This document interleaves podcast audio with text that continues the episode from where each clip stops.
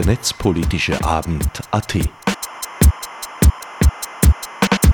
Keynotes, Kommentare, Diskussionen zu Themen und Fragestellungen der digitalen Gesellschaft.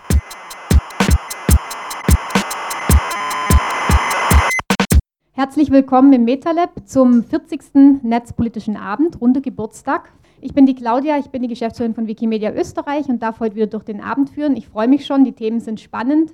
Ähm, das Politik in Netzpolitik wird ganz groß geschrieben heute. Also wir haben äh, ganz direkte Bezüge zu Politik in allen drei Vorträgen. Politik und Kommunikation ist so ein bisschen äh, quasi der rote Faden, der sich durch den Abend zieht. Im Anschluss an die drei offiziellen Vorträge gibt es wie immer auch die Möglichkeit für Lightning Talks, wo äh, jeder, der hier ist, gerne eigene Veranstaltungen und Projekte kurz vorstellen kann in circa fünf Minuten.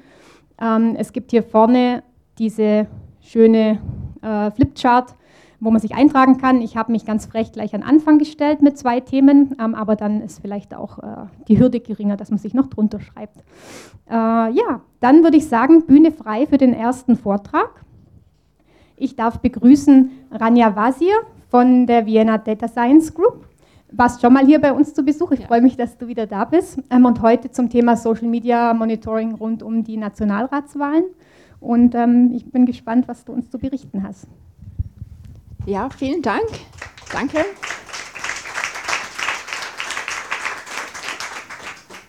Also ich freue mich sehr, dass ich ähm, hier vortragen darf. Und ähm, ich werde euch jetzt eine Geschichte erzählen über die Social Media und wie das ist, wenn man ähm, vor den Nationalratswahlen die Social Media monitoren will. Was genau haben wir gemacht? Also erstens, ähm, ich bin von der Vienna Data Science Group und zwar von äh, der Data for Good Initiative.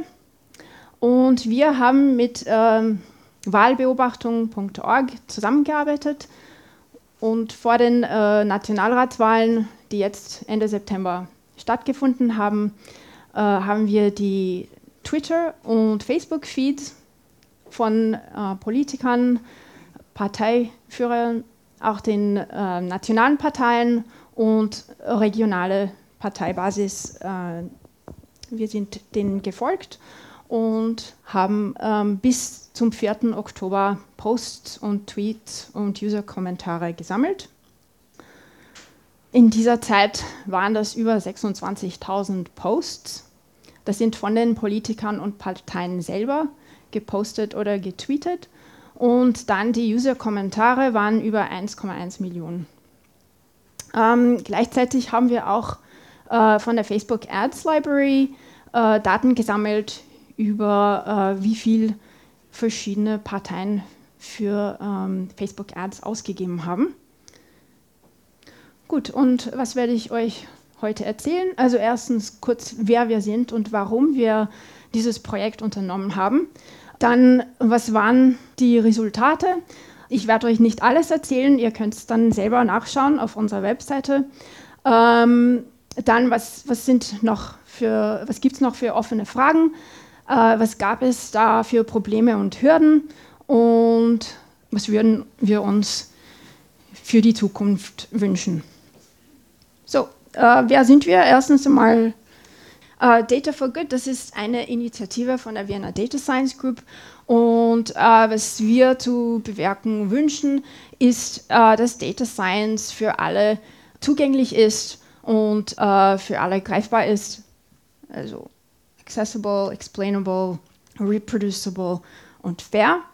Und dieses Projekt haben wir zusammen mit Wahlbeobachtung äh, vorgenommen äh, im Sinne von accessible und explainable, äh, dass, dass wir Daten sammeln ähm, für ein zivil wichtiges Projekt.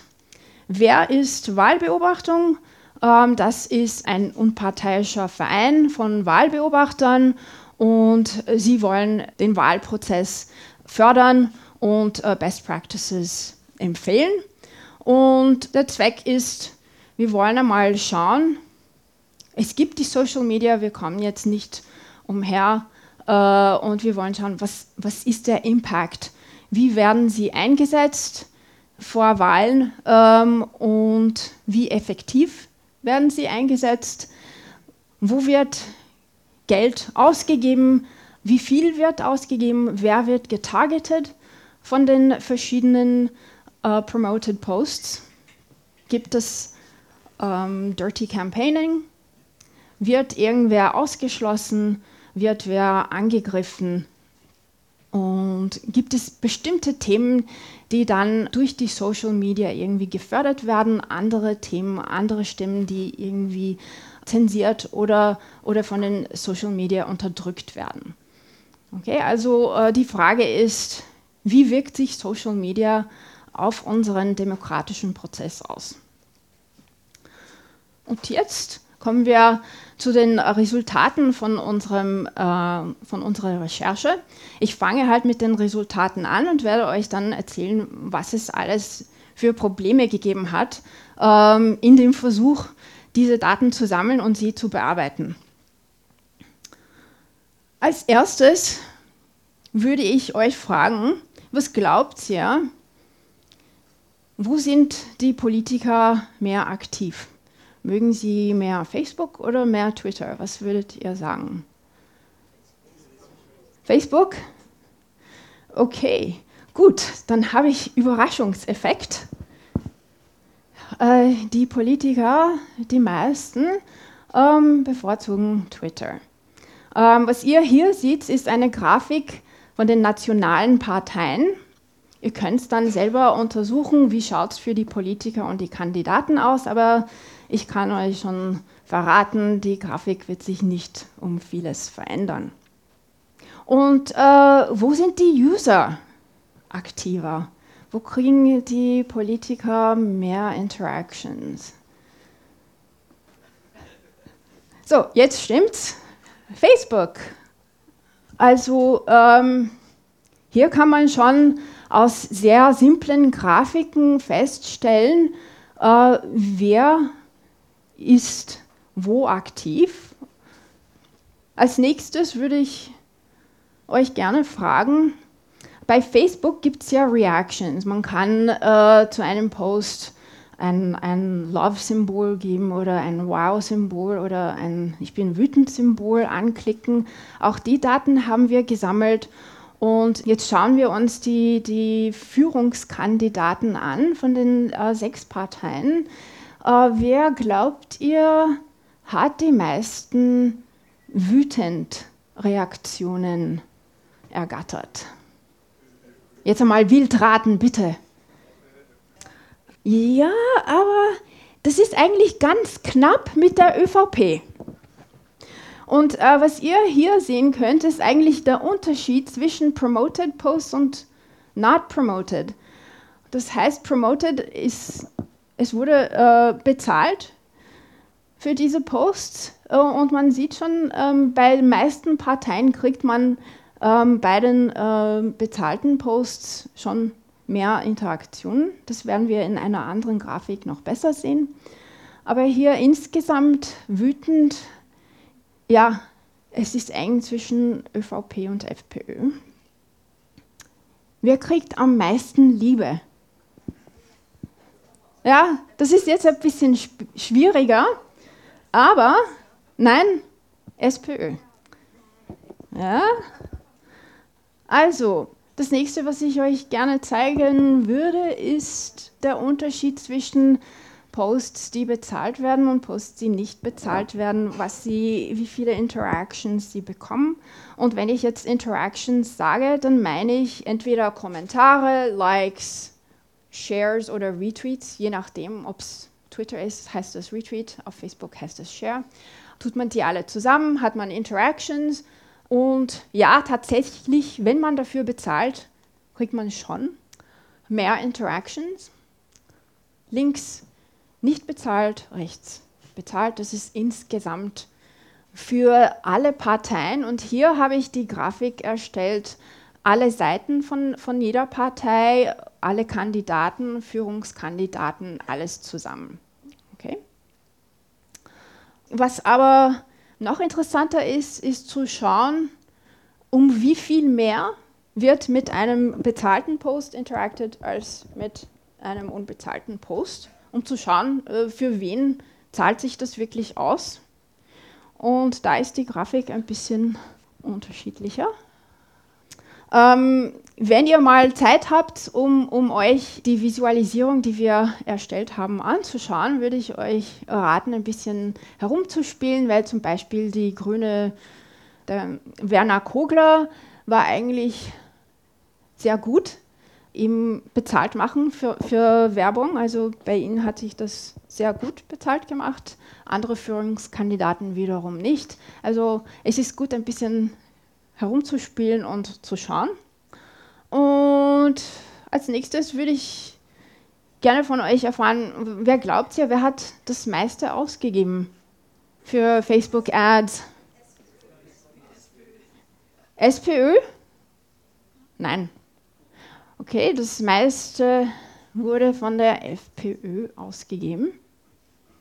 Aber auch hier ähm, ist interessant zu schauen, das Geld, das ausgegeben wurde, wie wurde das verteilt? Also wie viel ging an äh, den Führungskandidaten, wie viel ging an die nationale Partei, wie viel ging an, an die verschiedenen einzelnen Kandidaten und wie viel ging an, an die regionalen und, und lokalen Basis. Und das habe ich für euch hier aufbereitet und da kann man sehen, da gab es verschiedene Strategien von den verschiedenen Parteien. Viele haben in ihren Führungskandidaten investiert, aber zum Beispiel die Grünen in ihre nationale Facebook-Seite. Regional or Local Party, das, das, sind die regionalen und lokalen Parteien, wieder alles äh, zusammen in einen Topf.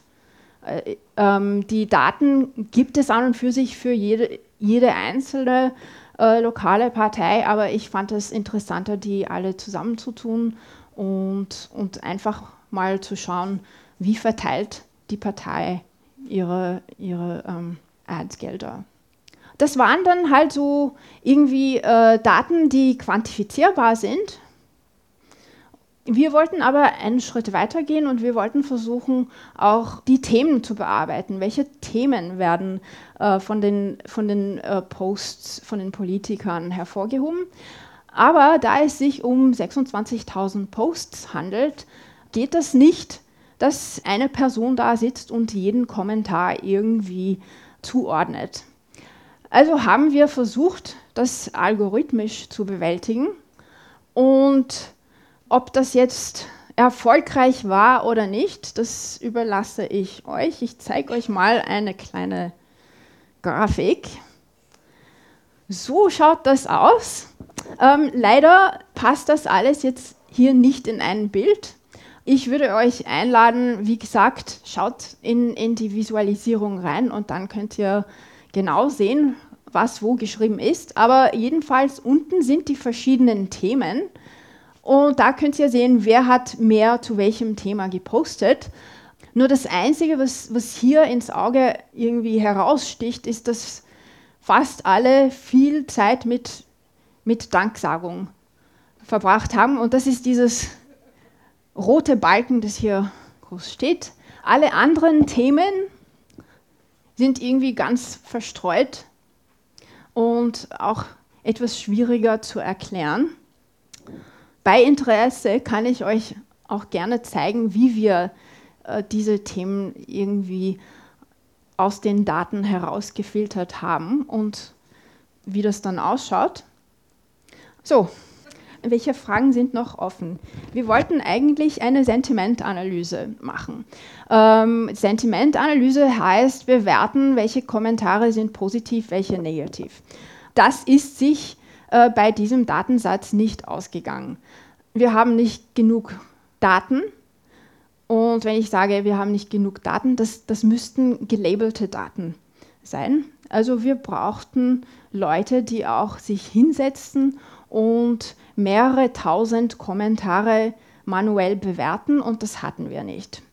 Das zweite ist Facebook Ads. Es ist nett, dass Sie eine Library jetzt haben, aber es ist aus dieser Library nicht zu erkennen, wie viel Geld von einer Partei für Ads, die eine bestimmte Altersgruppe äh, erreichen wollen, ausgegeben wurde. Ähm, es ist auch nicht möglich festzustellen, wie viel Geld pro Region ausgegeben wurde. Das wäre dann schon eine Information, die, die nützlich wäre. Eine dritte Frage, die noch offen ist, sind User Communities. Wer interagiert denn hier mit den Politikern, äh, mit ihren öffentlichen Seiten? Sind es immer die gleichen Leute oder, oder äh, werden da neue äh, Leute erreicht? Ja, und äh, das ist wieder eine Information, die, die kann man nicht mit den ähm, von Facebook ausgegebenen Daten irgendwie berechnen. Okay, äh, welche Probleme und Hürden mussten wir bewältigen? Das erste ist, um an diese Daten zu kommen, muss man äh, eine Bewilligung von Twitter und von Facebook bekommen. Bei Twitter dauert das weniger als 24 Stunden. Bei Facebook hat das zwei Monate gedauert und eigentlich haben wir das nur bekommen, weil wir dann schlussendlich eine richtige Person in Facebook gefunden haben, mit der wir reden konnten. Äh, davor war das, also ich würde sagen, fast Kafkaesk, wie das von, von Facebook getrieben wird. Anderes Problem ist Datenschutz. Äh, leider ist es so, dass das GDPR, besonders wenn es sich auf solche Projekte bezieht, noch Neuland ist. Es gibt viele Grauzonen und sehr wenige Leute kennen sich aus. Das macht es sehr schwierig für kleine Vereine, die äh, solche Datenprojekte äh, verwirklichen wollen. Dann gibt es auch technische Probleme und die fangen mit der Dokumentation von der API an. Besonders bei Facebook ist die Dokumentation schlecht. Die API verändert sich sehr oft und oft ohne irgendwelche Ansagen. Das dritte Problem sind Bugs. Äh, und wenn so ein Bug vorkommt, werden sie oft gar nicht behoben. Oder man nennt sie einfach Features und muss sie dann nicht beheben. Gut, äh, andere technische Probleme sind halt äh, Mangel an Ressourcen.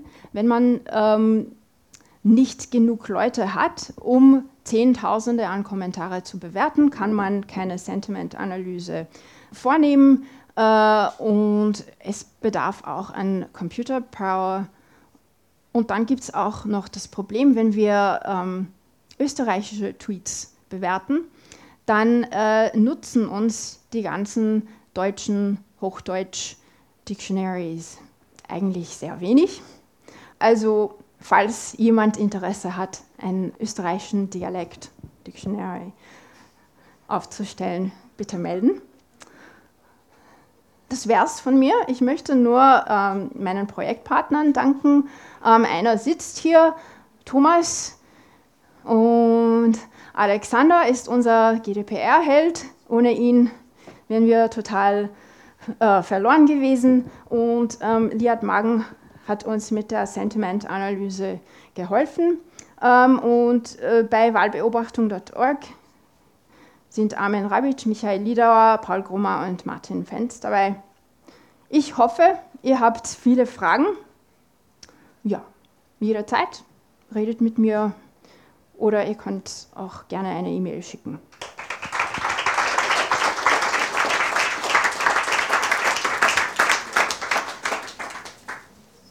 Ganz am Anfang war ein Vergleich zwischen wie viele Posts auf Facebook und wie viele Posts auf Twitter ähm, deponiert wurden. Was ich mich da frage, ist das rausgerechnet, dass halt ein Tweet nur, was weiß ich, wie lang sein kann und dass die Leute dann dazu tendieren, zehn Tweets hintereinander zu schreiben, um eine Sache zu beschreiben? Oder ist das nicht rausgerechnet worden quasi?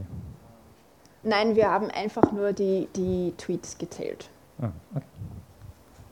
Bei der Sentiment-Analyse wurden da auch die verschiedenen Like-Symbole von Facebook berücksichtigt, also Like, Love, Hate, Sad. Wurde das als Sentiment gewertet oder nicht? Nein, nein. Ähm, wir haben eigentlich ein Sample von 1000 Kommentaren rausgenommen und ein paar äh, Freiwillige haben diese Kommentare bewertet. Wirklich nach, ist, ist dieser Kommentar positiv, neutral oder negativ. Das Problem ist, mit 1000 Kommentaren kommt man trotzdem nicht aus. Bei 1000 Kommentaren gibt es einfach zu wenig negativ. Ist eigentlich sehr gut. Aber von, von der Machine Learning Perspektive her sind es zu wenig negativ, um, um dass ein ähm, Computer das irgendwie den Muster entdecken kann. Das zweite Problem ist, äh, Leute bewerten nicht gleich.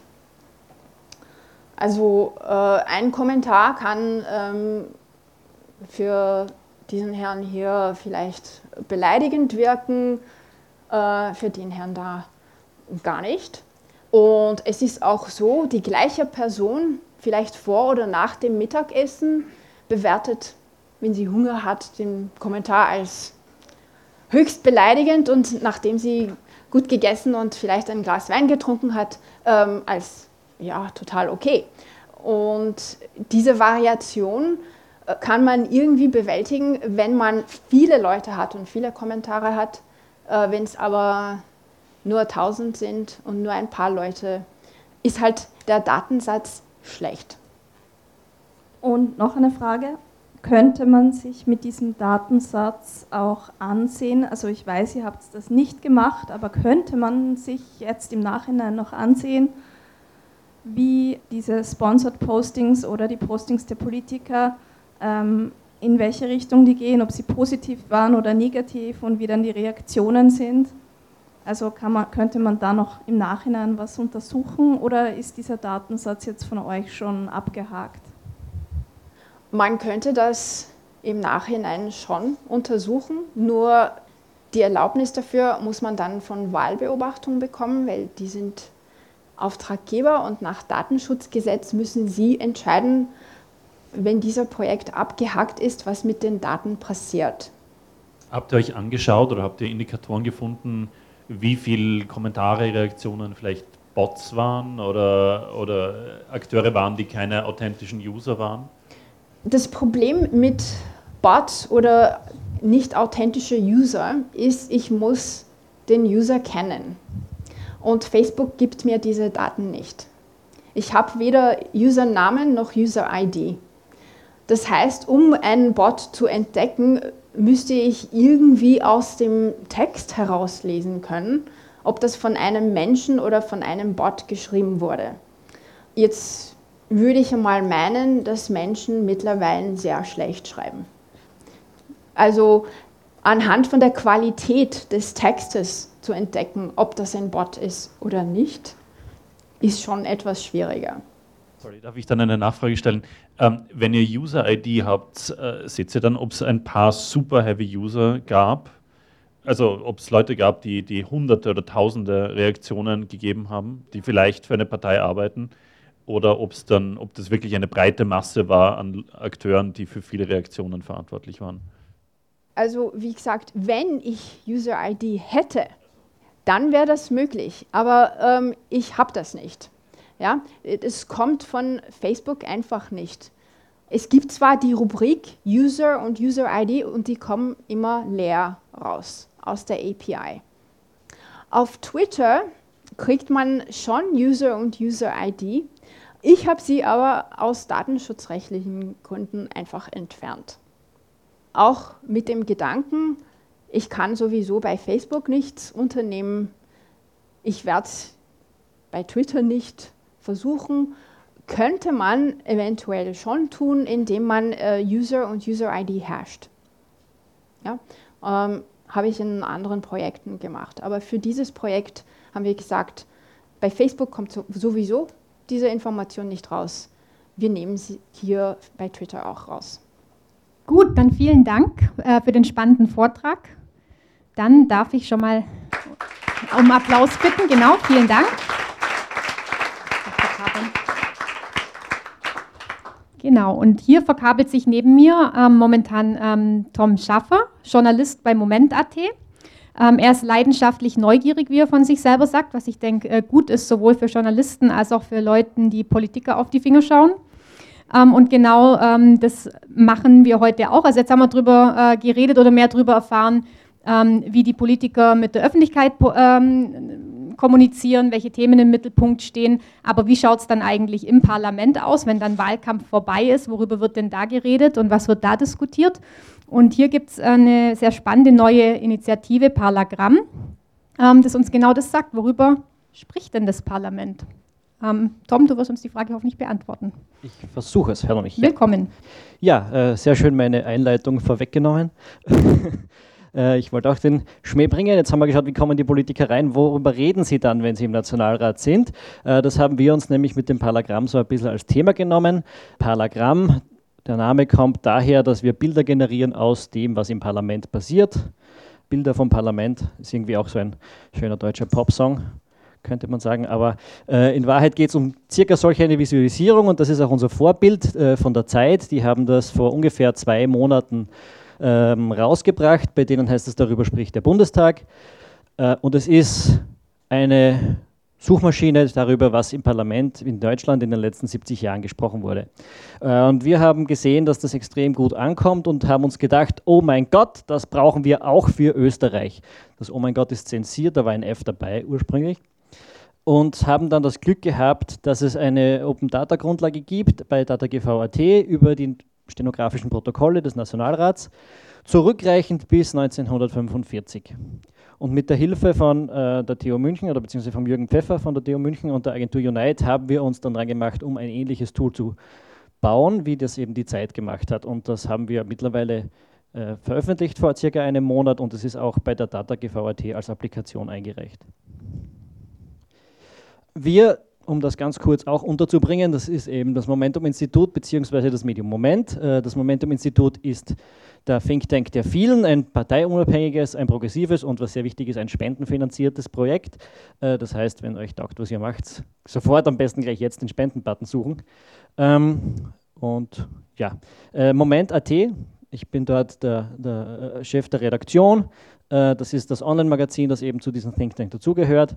Wir bemühen uns konstruktiv, fundiert und verständlich einen Blick auf Politik, Wirtschaft und Gesellschaft aus, ähm, aus, eben der gleichen Perspektive, der Perspektive der vielen zu werfen. Wir sind im September gestartet und hier ist etwas seltsam mit der Präsentation.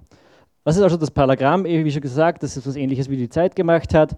Es ist, was ihr hier seht, eine Suchmaschine über und eine Visualisierung gleichzeitig über die Reden im österreichischen Parlament.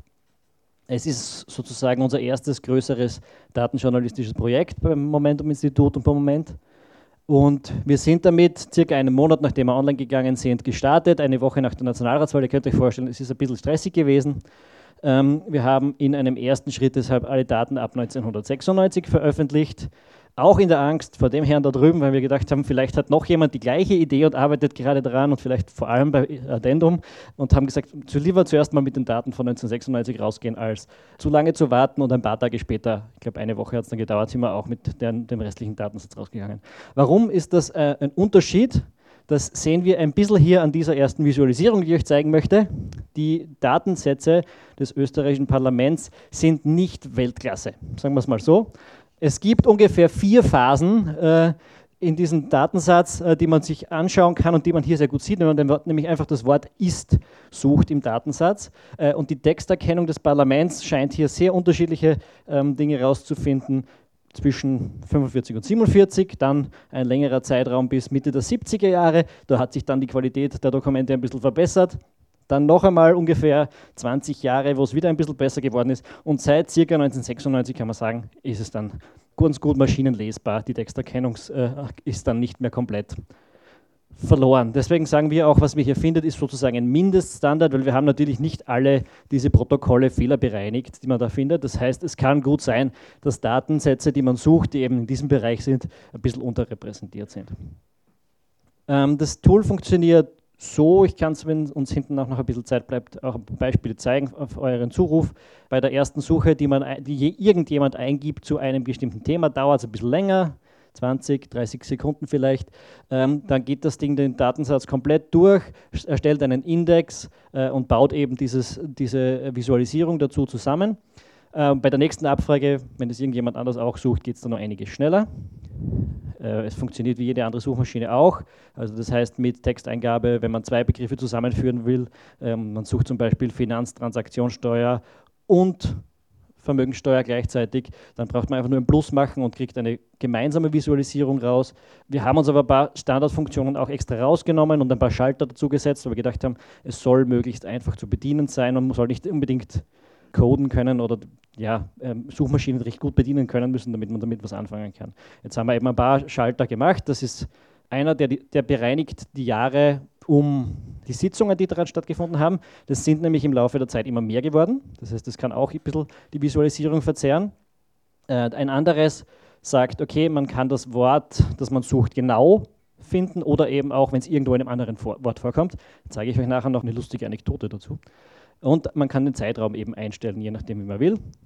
Und das Ergebnis gibt es dann eben als Bild. Das kann man dann entweder runterladen oder direkt auf Facebook, auf Twitter stellen.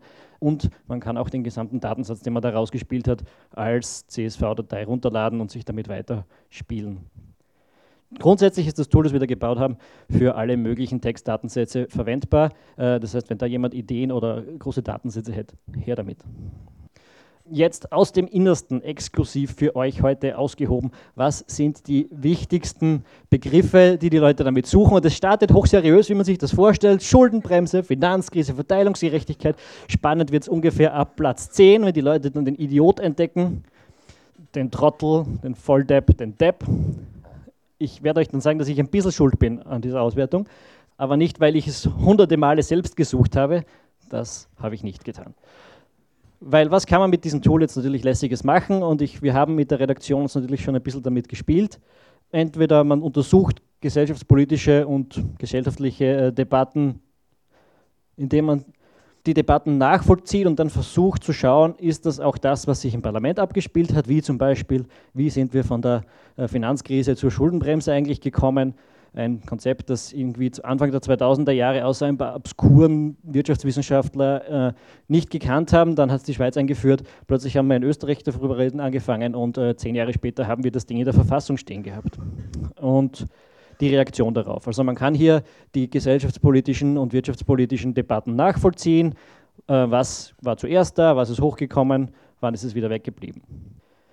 Die andere Variante ist der umgekehrte Zugang. Man schaut sich zuerst den Datensatz an äh, und, und, lässt sich dann den dann eben journalistisch erklären mit verschiedenen Experten. Das hat jetzt der Kollege Bachmann bei uns gemacht, Andreas Bachmann, äh, ist erst heute erschienen. Er hat sich angeschaut, okay, wann wurde über Vermögenssteuern in Österreich gesprochen? Auch da ist übrigens der Datensatz sehr interessant, weil auch die Transkription der parlamentarischen Protokolle natürlich eine Rolle dafür spielt, ob man Dinge findet oder nicht. Und Vermögenssteuer wird gelegentlich ohne dieses Fugen-S in der Mitte geschrieben. Äh, das muss man demnach auch bereinigen. Eben das haben wir hier gemacht mit Vermögenssteuer und Vermögenssteuer. Ja, und der hat sich dann eben angeschaut, wann wurde darüber gesprochen und hat sich dann von Experten erklären lassen, wie wurde darüber gesprochen und was hat das bedeutet und was ist dann am Endeffekt rausgekommen. Spoiler bei der Vermögenssteuer nichts. Man kann natürlich auch ein bisschen Spaß haben und darum sage ich jetzt, äh, da war vielleicht ich ein bisschen schuld, dass im Paragramm die Datensätze äh, ja, viele Schimpfwörter ausspielen, weil das war die erste Idee, die ich hatte, als ich wusste, wir können dieses Tool äh, haben. Natürlich, ähm, man durchsucht das nach den besten Begriffen, die man haben kann. Und ähm, Fun Fact, wenn man da einen Schalter nicht umlegt, nämlich den hier, nur genaue Treffer, sondern auch Wortteile sucht, dann wird plötzlich sehr oft Arsch gesagt. Und wenn man das übersieht in der Recherche, kann man sich man wirklich viel Arbeit aufhalten, weil ich habe mir gedacht, was? Im Jahr 1903 und äh, irgendwann, äh, damals hatten wir nur die, die Datensätze bis 1996, was? 1997 wurde 170 Mal das Wort Arsch im Parlament gesagt, haben wir gedacht, das kann ja überhaupt nicht wahr sein und bin dann mal händisch durchgegangen durch die Protokolle und irgendwie so nach, ein, nach einem halben Jahr, wo ich die ganzen Protokolle händisch durchgegangen bin, bin ich drauf gekommen, na, kommt kein einziges Mal vor. Aber was mir aufgefallen ist, wenn du äh, es mit der Browsersuche suchst, dann kommt ganz oft das Wort marschieren und Nachbarschaftspolitik, aber nicht das Wort Arsch. Gut, dann haben wir uns entschieden, wir machen diesen schönen Schalter und plötzlich ist das Wort Arsch nur ein einziges Mal vorgekommen und zwar auch 1997 äh, und die Geschichte erzähle ich euch in dem Artikel da. Den Userinnen und den Usern äh, haben, ist natürlich auch eine ganze Menge eingefallen. Äh, es gab extrem viele Reaktionen auf Facebook, auf Twitter zum Parlagramm. Es ist mittlerweile sind ein paar 10.000 äh, Suchbegriffe eingegeben worden. Äh, und da haben wir uns auch angeschaut, was haben die Leute gesucht. Der Herr Rajwlinski hat sich äh, angeschaut, zum Beispiel, wann Fortschritt und wann Heimat besprochen wurde. Ganz eine wichtige Auswertung ist auch Wischi Wischi, Hudri Wudri und Larifari. Das wird öfter verwendet, als man glauben würde im österreichischen Parlament. Und es nimmt zu. Äh, wann wurde über diverse äh, Länder in der näheren Umgebung im Balkan gesprochen, am Balkan gesprochen? Ein bisschen traurig. Es wird öfter über den Standard als über die Menschenrechte gesprochen. Aber die Katzen kommen auch nicht zu kurz.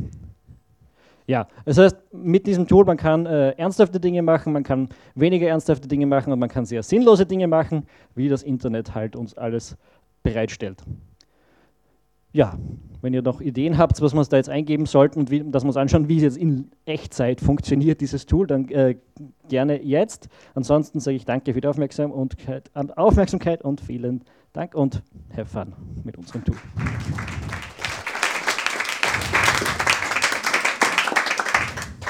So, auch hier gibt es bestimmt Fragen.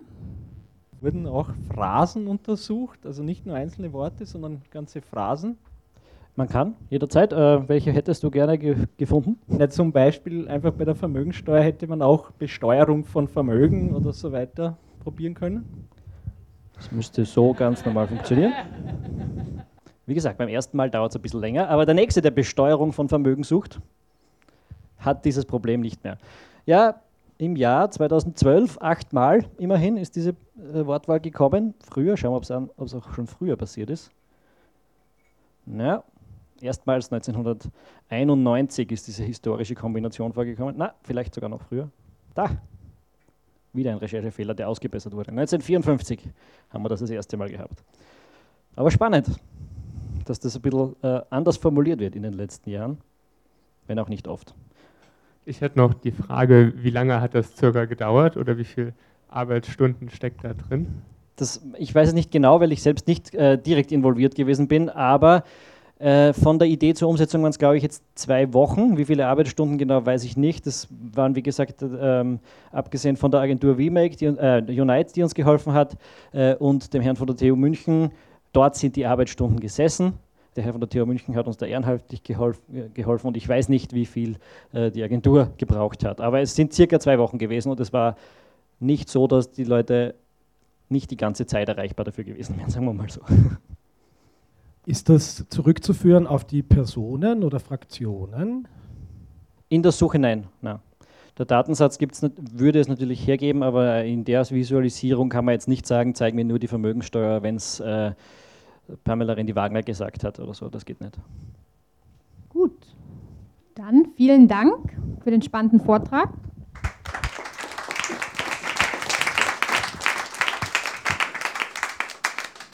Und ich bitte unseren nächsten Gast auf die Bühne, der sich bereits verkabelt im Hintergrund. Ähm, Markus, auch genannt Finn Hametner, ähm, kommt zu uns äh, vom Forum Informationsfreiheit. Ähm, Markus baut schon seit Jahren, ähm, wie er selber von sich sagt, äh, Brücken zwischen Tech und Journalismus. Auch das ist heute ein Thema, ähm, quasi unser drittes zum größeren Themenkomplex. Was haben die äh, Parteien eigentlich ihre Versprechen gehalten, wenn es eben um das Informationsfreiheitsgesetz geht? Ne? Also jetzt hatten wir einen ganz groben Überblick über welche Themen werden generell behandelt und jetzt schauen wir noch bei einem sehr interessanten Thema noch genauer drauf und schauen mal, was tut sich eigentlich dazu und ähm, kommt da Bewegung in die Sache in Österreich. Man kann es ja kaum glauben, aber wir werden gleich mehr dazu hören, glaube ich. Dankeschön und ähm, viel Spaß beim Vortrag. Hi, ich bin der Finn, ich bin äh, Teil vom Forum Informationsfreiheit. Ich bin außerdem der Betreiber von Frag den Staat, einem Projekt des Forum Informationsfreiheit und ich bin brotberuflich Datenjournalist bei Addendum, wobei ich gleich dazu sagen kann, ich spreche erstens nicht für meinen Arbeitgeber und zweitens bin ich kein Jurist. Also Disclaimer für alles, was ich in Zukunft sage, es könnte auch nicht stimmen. Wer weiß, was das Amtsgeheimnis ist? Gut, wir machen das ganze Programm.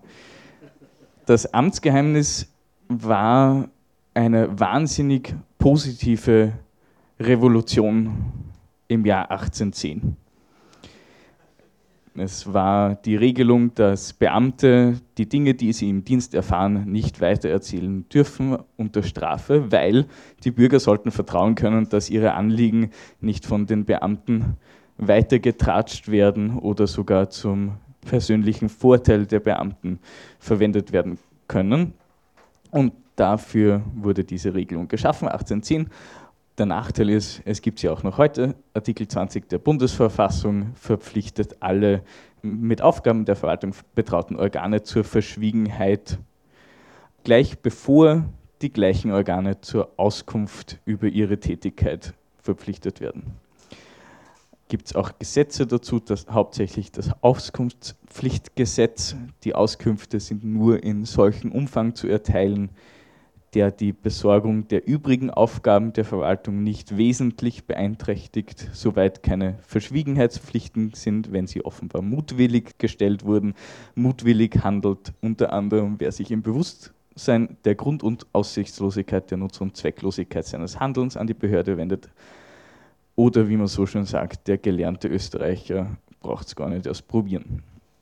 Für uns Journalisten ist es ein weiteres Problem, dass Auskünfte zwar ohne unnötigen Aufschub, äh, spätestens aber nach acht Wochen erteilt werden müssen.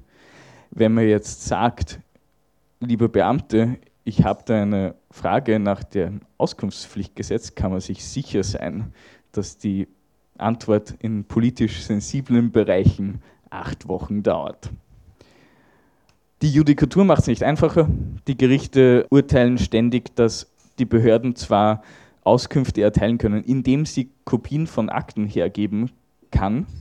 Aber ein Recht auf Akteneinsicht oder ein Recht auf die Übermittlung von Dokumenten überhaupt haben wir nicht. Nämlich niemand.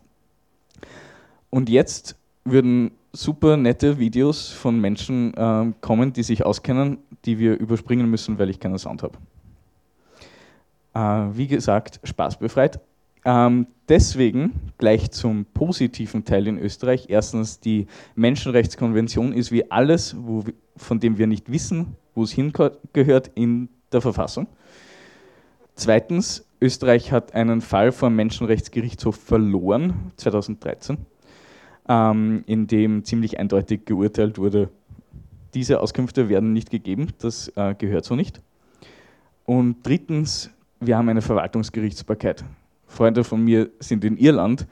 Äh, wenn die eine Information von einer Behörde wollen und rausklagen müssen, haben die ein Prozesskostenrisiko von 50.000 Euro. Ich zahle maximal 15 Euro für einen Bescheid und 30 Euro für das Gerichtsverfahren, brauche keinen Anwalt und bin bei der ersten Instanz. Äh, selbst beim Höchstgericht zahlt man 240 Euro, braucht einen Rechtsanwalt, aber es ist überschaubar. Äh, und ohne diesen drei Vorteilen wären meine letzten fünf Jahre viel langweiliger gewesen. Wie schaut das nämlich in der Praxis aus? Da gab es wo etwas vor fast 20 Jahren namens der Causa Eurofighter.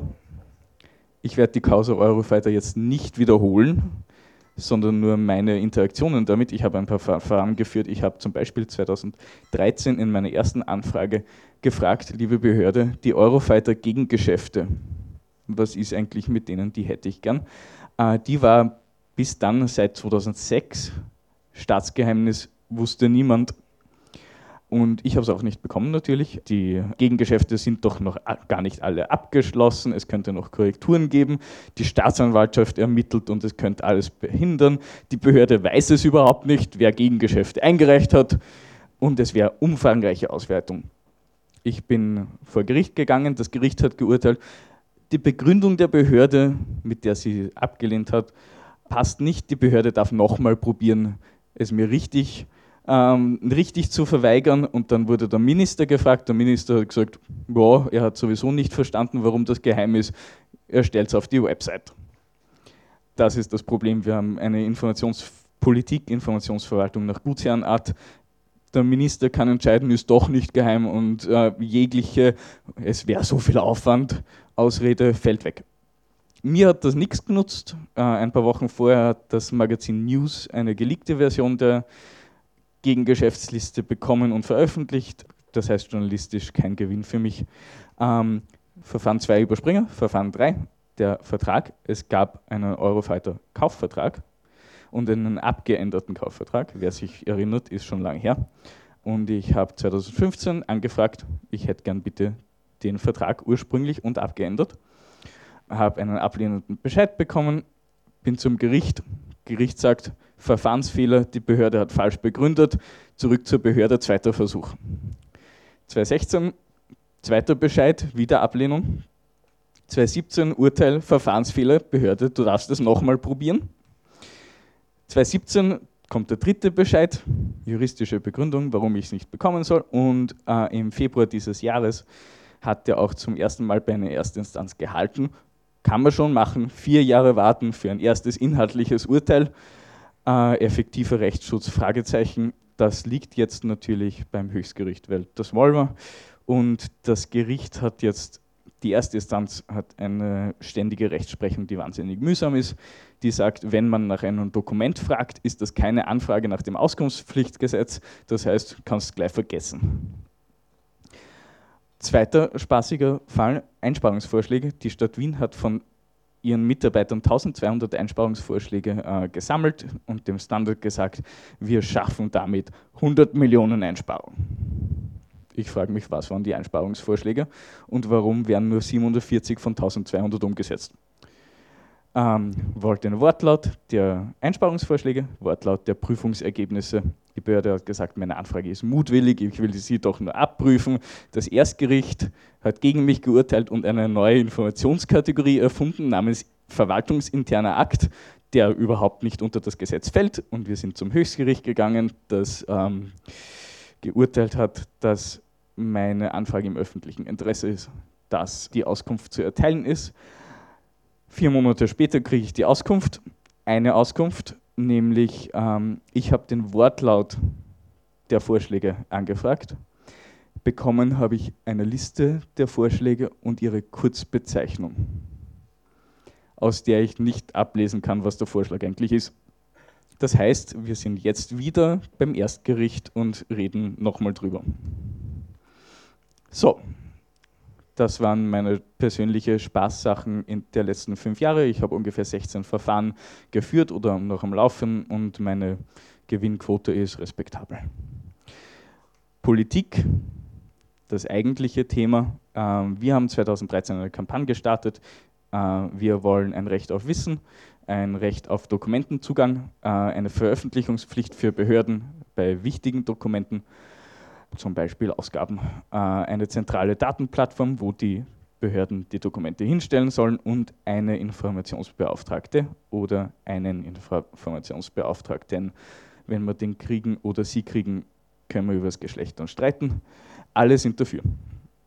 Seit 2013, Sebastian Kurz war einer der ersten Politiker, der unsere Forderungen aufgenommen hat und äh, übernommen hat. Und die Politiker haben sich auch regelmäßig mittels vagen Ankündigungen Vorschlussdruck abgeholt.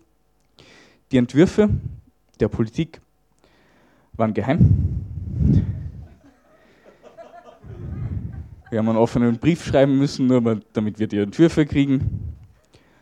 Und schlecht. Sie haben eine Information so definiert, dass sie eine Aufzeichnung im Wirkungsbereich einer Behörde ist eine Information für mich ist etwas, das niedergeschrieben ist oder sonst wie vorhanden ist. Äh, Sie haben auch gesagt, Entwürfe und Notizen sind keine Informationen. Wer braucht das schon? Sie haben alle anderen Geheimhaltungsbestimmungen wichtiger gemacht als das Gesetz zum Informationszugang. Äh, Sie haben die acht Wochen Frist nicht verkürzt. Dafür haben Sie sie erweiterbar gemacht um weitere acht Wochen. Ähm, und für die juristische Begründung, warum man die Information nicht kriegt, müsste man 30 Euro zahlen für einen Bescheid. Das ist eine Verdopplung allein der Gebühr, die normalerweise heutzutage nicht verrechnet wird. Äh, und besondere Bestimmungen in anderen Landesgesetzen zur Geheimhaltung bleiben auch unberührt. Wir waren nicht sehr begeistert. Die Hinterzimmerverhandlungen dazu sind auch gescheitert. Wir wissen nicht, was verhandelt wurde, aber es ist gescheitert. Das war irgendwo 2015. Nicht nur die Amtsgeheimnisabschaffung ist gescheitert, sondern auch gleich die ganze Regierung. Es wird sich das wiederholen. Ähm, es gab eine Neuwahl. Die neue Regierung war SPÖ-ÖVP. Nach der Wahl hat der Autor des Regierungsentwurfs Stellung genommen und hat erstmals bekannt gegeben, was er glaubt, was unter diesem Gesetz weiterhin geheim bleiben soll. Das wäre zum Beispiel der Kosten für den Grenzzaun in Spielfeld, Aufträge an Berater, Verträge mit Beratern und so weiter. Alles weiterhin geheim. Warum machen wir das eigentlich? Im Juni 2017 sind dann erneut die Verhandlungen gescheitert, von denen wir nicht wussten, was überhaupt verhandelt wird.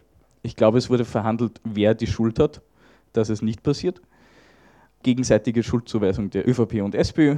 Kurz danach scheitert auch die Regierung.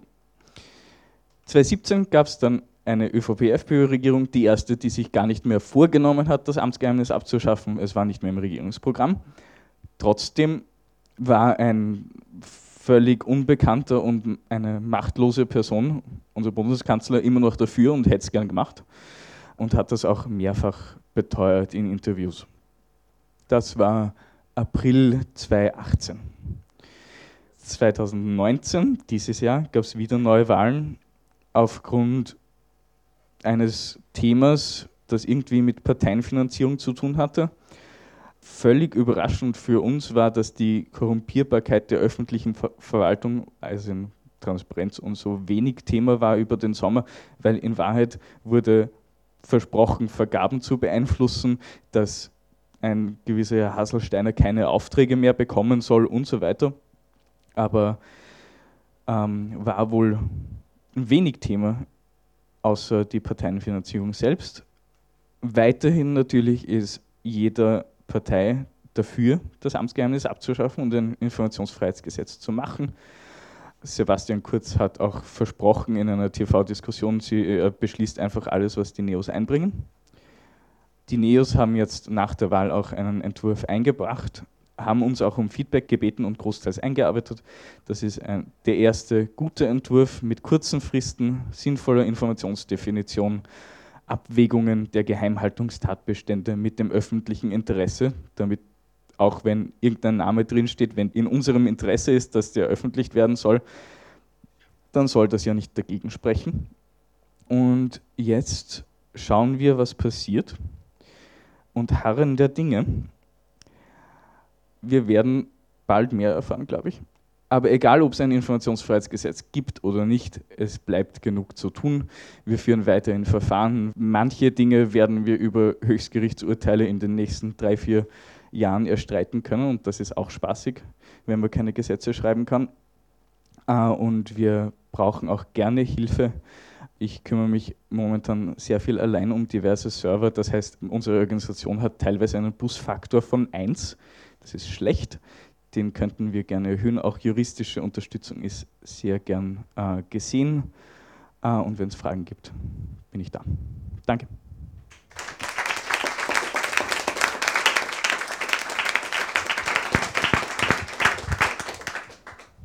Also was ist deine persönliche Einschätzung, wie es jetzt weitergehen wird mit dem Amtsgeheimnis? Ich weiß es nicht. Also ähm, Grüne und Neos haben schon mehr oder weniger zugesagt, dass das Koalitionsbedingung ist für sie. Wir wissen nur nicht, in welcher Form und welche Koalition es überhaupt geben wird. Insofern als Datenjournalist habe ich die Angewohnheit, wenn ich keine Daten habe, auch keine Prognosen zu treffen. Ich weiß nicht mehr als ihr. Es gibt jetzt einen Entwurf, äh, und der ist bereits eingebracht worden? Oder, und ja. was hat jetzt für einen Status? Ist schon ein Ausschuss zugewiesen? Oder was? Ich glaube, der wird diese oder nächste Woche dem, einem Ausschuss zugewiesen. Aber das, ja, es gibt viele Entwürfe, die dem Ausschuss zugewiesen werden. Na, mich würde nur interessieren, wie ihr jetzt weitermacht. Also wenn es viele Entwürfe gibt, die Ausschüssen zugewiesen werden, habt ihr eine Strategie? Ähm, grundsätzlich war meine Strategie in den letzten paar Jahren zu klagen. Es gibt dieses Urteil. Ich habe zwei Verfahren vom Höchstgericht gewonnen, keins verloren vom Höchstgericht und ein drittes steht gerade. Und es gibt einige Bereiche, die wir wirklich vor den Gerichten erkämpfen können, realistischerweise. Äh, wir werden jetzt nicht die Fristen verkürzen können, aber wir werden für zumindest Journalisten, Blogger, NGOs sehr weitreichende Informationsrechte erkämpfen können. Das dauert halt noch fünf Jahre und wenn es vorher ein Gesetz gibt, können wir uns um wesentlichere Dinge kümmern. Wie steht Österreich da im internationalen und vor allem europäischen Vergleich da? Oh, das Slide habe ich gelöscht.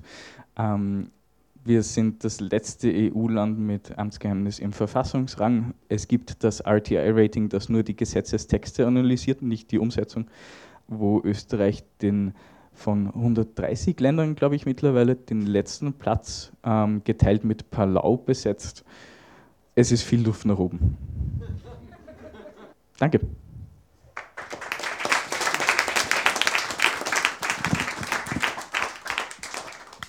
Vielen Dank für euren Einsatz und weiter alles Gute für die Klagen, ähm, dass das gut ausgeht.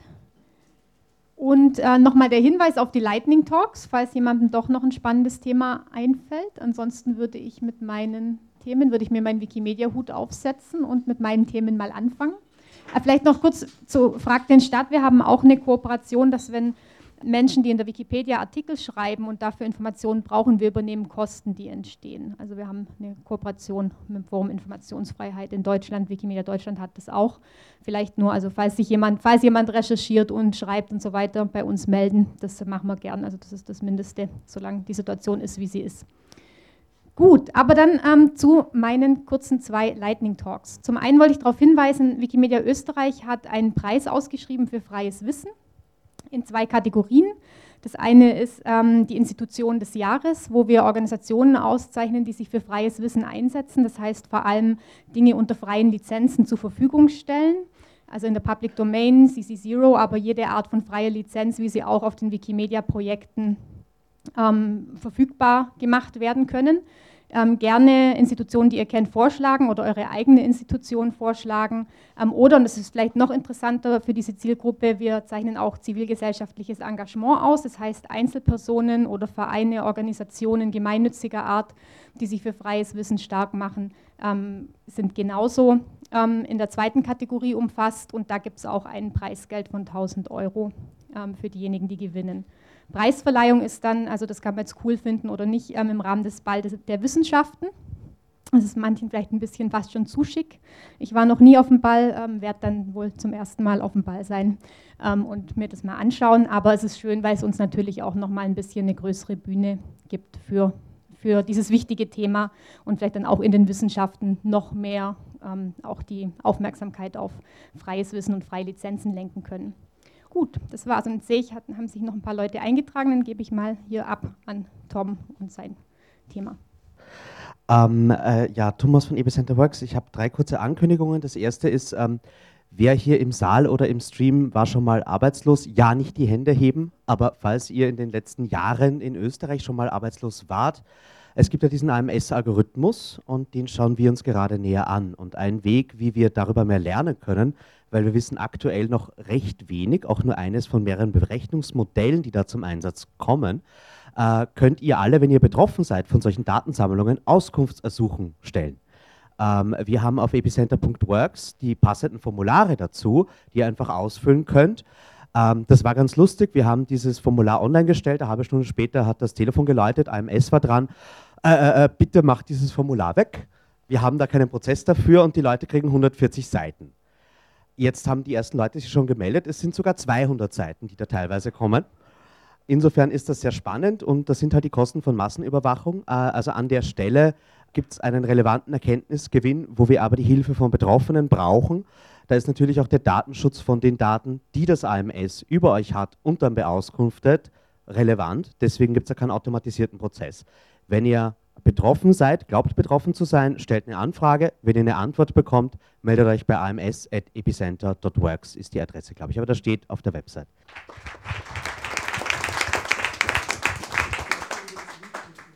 Dann herzlichen Dank an alle. Äh, wir bleiben wie immer noch eine Weile hier. Es gibt ein paar Snacks, es gibt Getränke. Freuen uns auf den Austausch mit euch. Die ähm, Referentinnen und Referenten sind, glaube ich, auch noch ein bisschen da, falls es noch weitere Fragen gibt. Ansonsten haben wir noch einen weiteren Netzpad heuer. Der ist am 5. Dezember wieder. Selbe Stelle, selbe Welle. Also hier bei uns. Wir hoffen, wir sehen uns zahlreich, damit wir gemeinsam äh, quasi weihnachtlich uns einpunschen können oder so. Und ähm, ja, ansonsten bitte kurz noch helfen, die Stühle wegtragen, wer kann. Das wäre super. Und genießt den Abend und bis zum nächsten Mal.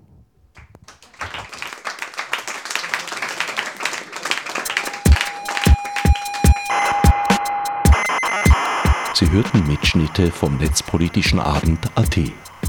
Details und Programmvorschau im Internet unter netzpolitischerabend.wordpress.com. Gestaltung der Sendung Herbert Gnauer.